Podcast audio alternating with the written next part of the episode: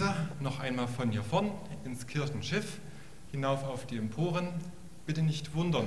Ich soll ganz herzlich grüßen von unserem Pfarrer Stefan Richter, der weit heute auswärts, etwas weiter entfernt. Und wir als Kirchgemeinde aus vielen Ehrenamtlichen tragen heute die verschiedenen Aufgaben in diesem Gottesdienst. Ich möchte am Anfang, und das gestattet ihr mir bitte, liebe Gemeinde, ein persönliches Wort an die Jubelkonfirmanden richten. Ich bin mit manchen per Du, mit manchen natürlich auch per Sie. Ich würde jetzt mal ins ganz vertraute Du wechseln und für alle die, mit denen ich dann wieder in die Höflichkeitsform wechsle, werde ich dann selbstverständlich nach dem Gottesdienst wieder in Sie übergehen.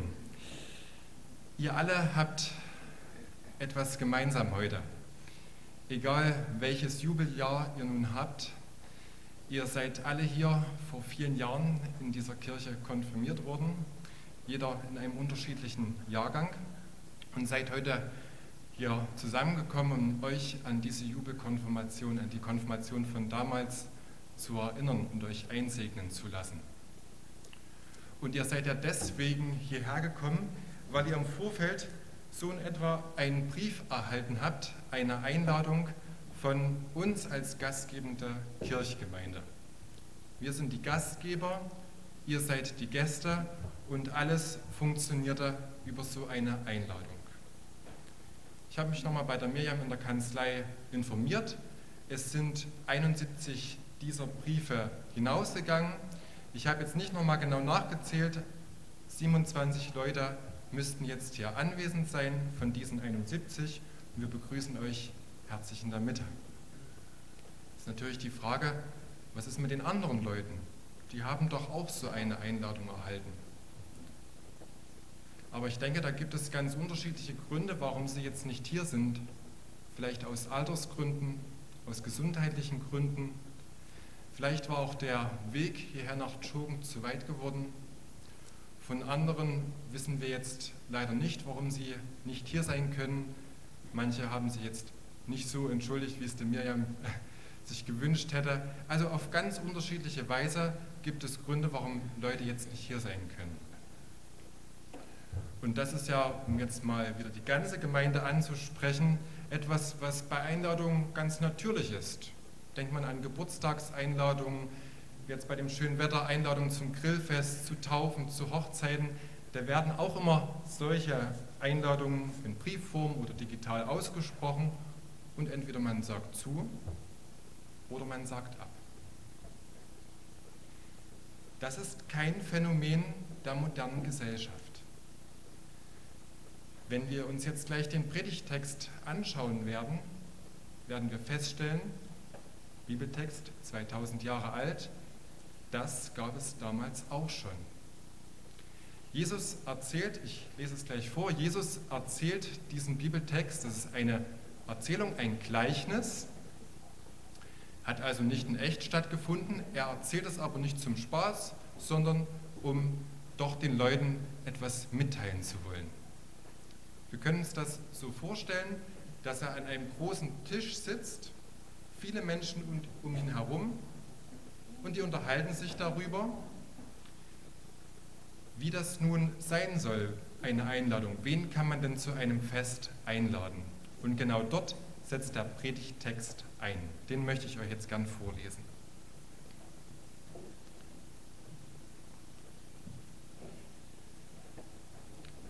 Jesus sprach zu ihm.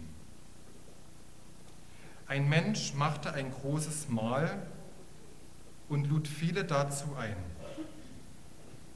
Und er sandte seinen Knecht zur Stunde des Mahles, um den Geladenen zu sagen, kommt, denn es ist schon alles bereit. Und sie fingen alle einstimmig an, sich zu entschuldigen. Der erste sprach zu ihm, ich habe einen Acker gekauft und muss unbedingt hinausgehen und ihn ansehen. Ich bitte dich, entschuldige mich. Und ein anderer sprach, ich habe fünf Joch Ochsen gekauft und gehe hin, um sie zu erproben. Ich bitte dich, entschuldige mich. Wieder ein anderer sprach, ich habe eine Frau geheiratet, darum kann ich nicht kommen. Und jener Knecht kam wieder und berichtete das seinem Herrn.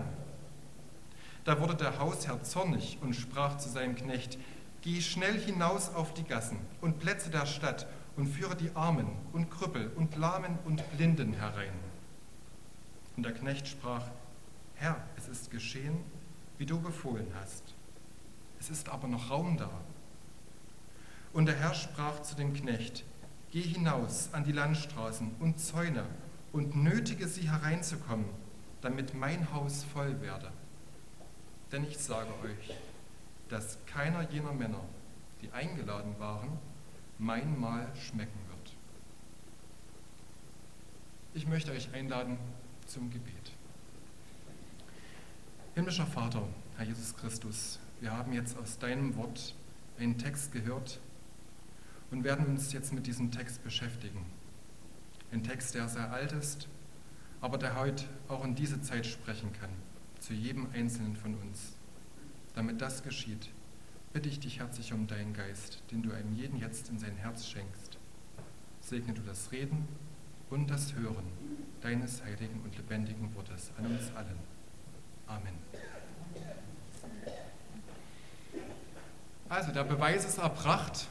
So etwas, wie wir jetzt hier bei den Jubelkonfirmanden festgestellt haben, einige sind da, einige sind nicht da. Genau dasselbe wird auch hier in diesem Text beschrieben. Und ich möchte euch diesen Text ein Stück näher bringen, indem wir uns drei verschiedene Punkte näher anschauen. Zunächst, wie es gehört, erst einmal die Gäste in diesem Gleichnis. Als zweites den Gastgeber. Und als drittes die Einladung an sich, die der Gastgeber ausspricht. Beginnen wir also mit dem ersten Punkt, die Gäste. Wir erfahren hier in diesem Gleichnis von drei verschiedenen Personen. Jeder von diesen dreien ist eingeladen worden. Und jetzt sagt der Gastgeber, kommt, es ist alles bereit. Wir müssen jetzt hier ein bisschen unterscheiden zwischen der ersten Einladung und der zweiten Einladung. Die erste Einladung hat schon im Vorfeld stattgefunden. Der Gastgeber sagte also den dreien, ich habe vor, bald ein Fest auszugestalten, ihr könnt kommen. Und jetzt hier in diesem Gleichnis wird die zweite Einladung beschrieben. Das Buffet ist eröffnet. Es steht alles auf dem Tisch. Jetzt könnt ihr kommen, es geht los. Das ist jetzt auch kein Phänomen der alten Zeit, das gibt es auch hier. Ich erzähle mal ein Beispiel von mir. Ich habe noch eine zweite Einladung mitgebracht, die hat mich vor ungefähr zwei, drei Monaten erreicht. Dort lud mich im Namen seiner Eltern mein Neffe zu seiner Taufe ein. Diese Taufe hat Anfang April stattgefunden, also vor gut einem Monat. Das war die erste Einladung. Als wir dann am 3. April hier in Schogen in der Kirche waren, fand vormittags die Taufe statt. Nachmittags waren wir dann zum Kaffeetrinken eingeladen. Und als wir dann alle dann dort zusammen waren, kam dort diese zweite Einladung. Das Buffet war dort aufgebaut, drüben im Pfarrhaus. Und dann hieß es, jetzt sprechen wir noch ein gemeinsames Gebet und jetzt geht's los. Jetzt dürft ihr essen.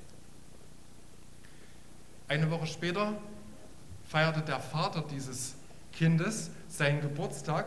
Auch dort hat dasselbe stattgefunden. Er hat mich im Vorfeld eingeladen, diesmal auf digitale Art und Weise, über WhatsApp, wie man das heutzutage so manchmal macht. Und dort hieß es, ich lade dich zum Geburtstag ein. Ich habe zugesagt und dann folgte die zweite Einladung, als wir bei ihm waren. Es wurde gegrillt und dann war das Gegrillte fertig, heiß, es war durch und wir konnten dann gemeinsam essen. Und ich habe gesagt, na klar, wir essen alle gemeinsam mit. Auch ihr, liebe Jubelkonfirmanden, seid dann nachher dann noch zum Essen eingeladen. Ihr habt die Einladung im Vorfeld von uns erhalten und dann kommt die zweite Einladung, das Essen ist fertig. Also etwas, was ganz natürlich auch in unsere heutige Zeit spricht.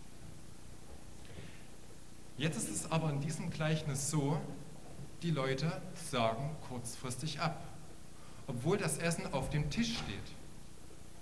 Das sind ganz anscheinend mal oberflächlich betrachtet ganz normale Absagen. Der eine sagt wegen der Arbeit ab, er hat einen Acker gekauft oder er muss sich um seine Tiere kümmern. Der nächste sagt aus familiären Gründen ab, wegen seiner Frau. Also eine Absage ist ja nicht verboten. Auch zur Taufe meines Neffen haben zwei Leute aus verständlichen Gründen absagen müssen, weil ja in den letzten Wochen und Monaten, das wissen alle, immer mal solche Absagen kamen, wo jemand sich zu Hause in Quarantäne begeben musste. Da hat niemand nachgefragt von uns, ja, wo bleiben Sie denn? Das war ganz normal, dass da jemand absagen musste. Aber wenn wir jetzt mal tiefer in diese Gründe hineinschauen, werden wir feststellen, das sind ganz schön fadenscheinige Ausreden, die diese drei Personen hier stellen. Beginnen wir mal von hinten. Der letzte entschuldigt sich gar nicht erst, dass er nicht kommen wird. Der zweite sagt, ich habe jetzt zwei Jochochsen, nee, fünf Jochochsen gekauft. Die muss ich jetzt mal anschauen, da muss ich mal gucken, ob die überhaupt passen. Wenn man jetzt tiefer reingeht, wird man feststellen, eigentlich hätte derjenige mit diesen Jochochsen im Vorfeld das alles schon prüfen müssen. So eine Prüfung macht man nicht einfach mal spontan. Man muss ja, also wir sind ja hier in Schogen auf dem Dorf. Ich bin jetzt selber kein Bauer, komme auch nicht aus einer bäuerlichen Familie, aber das werden äh, vielleicht einige jetzt bestätigen können. Wenn dann zwei Ochsen dort zusammen eingespannt werden, muss man im Vorfeld überprüfen, harmonieren die überhaupt gut zusammen? Oder macht der eine rechts, wenn der andere nach links macht? Oder ist der eine viel lahmer als der andere, der noch ganz frisch ist? Das hätte derjenige im Vorfeld, also nicht nur zu diesem Zeitpunkt, auf jeden Fall überprüfen müssen. Und jetzt so spontan abzusagen, erscheint nicht schlüssig. Dasselbe ist bei dem ersten. Der sagt, ich habe einen Acker gekauft, jetzt muss ich noch mal gucken, ob das überhaupt mit dem so in Ordnung ist. Warum jetzt ausgerechnet dort zu diesem Zeitpunkt?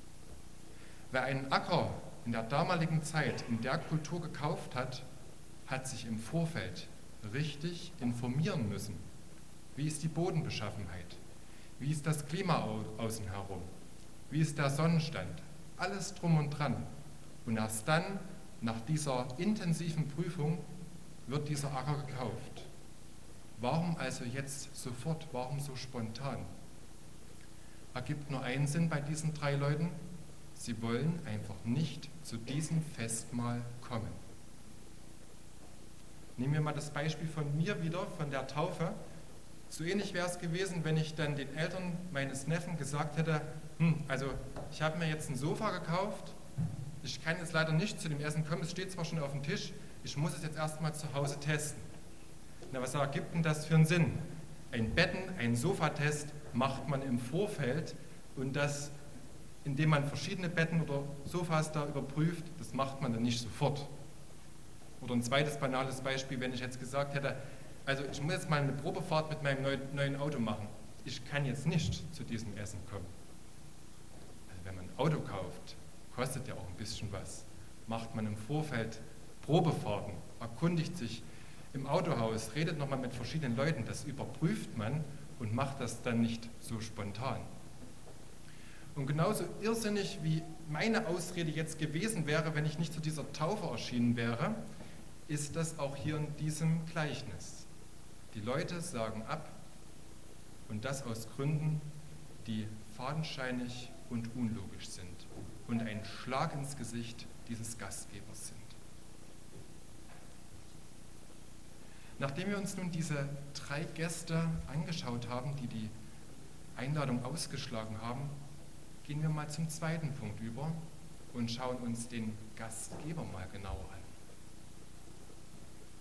Das ist ja jemand, der am Anfang dieses Gleichnisses voller Euphorie war. Er hat eine Einladung ausgesprochen, er hat ein Festmahl vorbereiten lassen, es ist alles bereit und jetzt lädt er seine Gäste ein, er freut sich drauf, dieses Fest auszugestalten. Und jetzt muss er plötzlich feststellen, diese drei Gäste sagen ihm ab. Und das noch aus Gründen, die absolut ihm ins Gesicht schlagen, die unlogisch sind, die ihn in Frage stellen. Und seine natürliche Reaktion darauf, er wird zornig. er grübelt dann darüber nach. Warum passiert das jetzt? Dasselbe wäre jetzt also, wenn wir wieder bei dem Beispiel bleiben, der Fall, wenn ich jetzt gesagt hätte, ich kann nicht kommen, ich muss mein Auto testen, ein Sofa testen. Das hätte meine Schwester, mein Schwager sehr verwundert. Ich weiß nicht, ob sie zornig geworden wären, aber ein Stück weit Enttäuschung hätte sich dann schon breit gemacht. Allerdings währt jetzt dieser Zorn nur sehr, sehr kurz. Und im nächsten Moment denkt sich dieser Gastgeber, ich sage jetzt nicht dieses Fest ab. Ich lasse jetzt nicht alles einfrieren und die Gefriertruhe, das können wir dann später wieder auftauen und zu einem anderen Fest verwenden. Nein, es steht alles auf dem Tisch und ich lade jetzt andere Leute ein. Was sind das jetzt für Leute? Es sind Menschen, die von der Gesellschaft ausgestoßen sind, von schlimmen Krankheiten gebeutelt, die aufgrund von Armut bettelnde Menschen sind.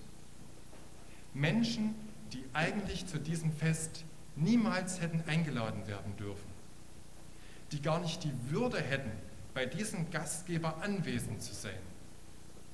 Menschen, mit denen sich dieser Gastgeber eigentlich nie getraut hätte, zusammenzugehen. Und jetzt werden diese Menschen, die nicht würdig genug sind, die gar nichts zu bringen haben, zu diesem Fest eingeladen. Eine sehr seltsame Reaktion. Und doch führt der Gastgeber diese Reaktion, diese Einladung aus. Und damit nicht genug. Nachdem diese ganzen Leute schon in seinem Haus sind, ist noch Platz. Und er sagt, jetzt lade ich mal noch andere Personen ein. Menschen, die ich gar nicht kenne, die vom anderen Ort kommen, irgendwo rumstehen, die mit mir überhaupt noch nie was zu tun hatten. Auch die sollen, und das heißt hier nötigen, die sollen bitte auch noch mit reinkommen, damit mein Haus voll werde. Das ist eine Reaktion, die man auch mit einem Wort bezeichnen könnte, mit dem Wort Gnade mit dem Wort Gnade. Was so viel bedeutet wie, ich bekomme etwas, obwohl ich gar nicht würdig bin, es zu bekommen. Ich bekomme etwas, obwohl ich es gar nicht verdient habe. Diese eingeladenen Menschen jetzt von der Straße, die Kranken, die Hungernden, die haben nichts zu bringen für diesen Gastgeber und bekommen diese Gnade von ihm geschenkt und werden von ihm eingeladen. Was für ein großzügiger Gastgeber, der jetzt im Licht steht, obwohl anfangs mit diesen drei geladenen Gästen viel Schatten im Raum stand. Jetzt könnten wir sagen, wir sind am Ende dieses Gleichnisses, wir sind am Ende dieser Predigt, wir können das Gleichnis abschließen, es kann jetzt hier weitergehen. Aber da ist jetzt noch ein dritter Punkt offen die Einladung. Und da möchte ich euch bitten, noch einmal in den letzten Vers, den ich euch vorgelesen habe, noch mal reinzuschauen. Jesus sagt dort, denn ich sage euch, dass keiner jener Männer, die eingeladen waren, mein Mahl schmecken wird. Ich möchte euch auf ein Wort hin fokussieren, auf das Wort euch. Anfangs habe ich ja gesagt, Jesus spricht dieses Gleichnis zu einer Person. Er hat direkt jemanden angesprochen, obwohl viele um ihn herum mitsitzen. Und jetzt steigt Jesus aus diesem Gleichnis aus und spricht nicht nur den Einzelnen an, sondern die ganze Mannschaft, die mit um diesen Tisch herum sitzt. Und er sagt, dieses Gleichnis erzähle ich jetzt nicht nur, um einen Schwank aus der Jugend zu erzählen, Nein, dieses Gleichnis, das hat etwas mit euch zu tun. Das erzähle ich, um euch etwas klar zu machen. Er sprengt also die Dimension. Dieses Gleichnis möchte seine Jünger erreichen. Es übersteigt geografische Grenzen. Dieses Gleichnis übersteigt auch zeitliche Grenzen. Und so ist es nach 2000 Jahren auch hier in die Tschokner Kirche gekommen und wird gehört und gelesen und gilt für jeden Einzelnen von uns, für dich und für mich. Was bedeutet es jetzt aber für uns? Jesus spricht eine Einladung aus. Und wir haben Anfang vom Christian eine Lesung gehört, wo Jesus sagt, fürchtet euch nicht, in meines Vaters Hause sind viele Wohnungen. Ich habe alles vorbereitet für euch. Ihr müsst nur noch kommen. Das heißt also, Jesus ist der Gastgeber, wie in diesem Gleichnis, und wir sind diejenigen, die eingeladen sind, zu ihm zu kommen. Und wir haben zwei Möglichkeiten. Die Einladung zu Jesus anzunehmen oder die Einladung auszuschlagen. Aber jede Ausschlagung dieser Einladung wird nur fadenscheinige Gründe haben, wie bei diesen Leuten hier.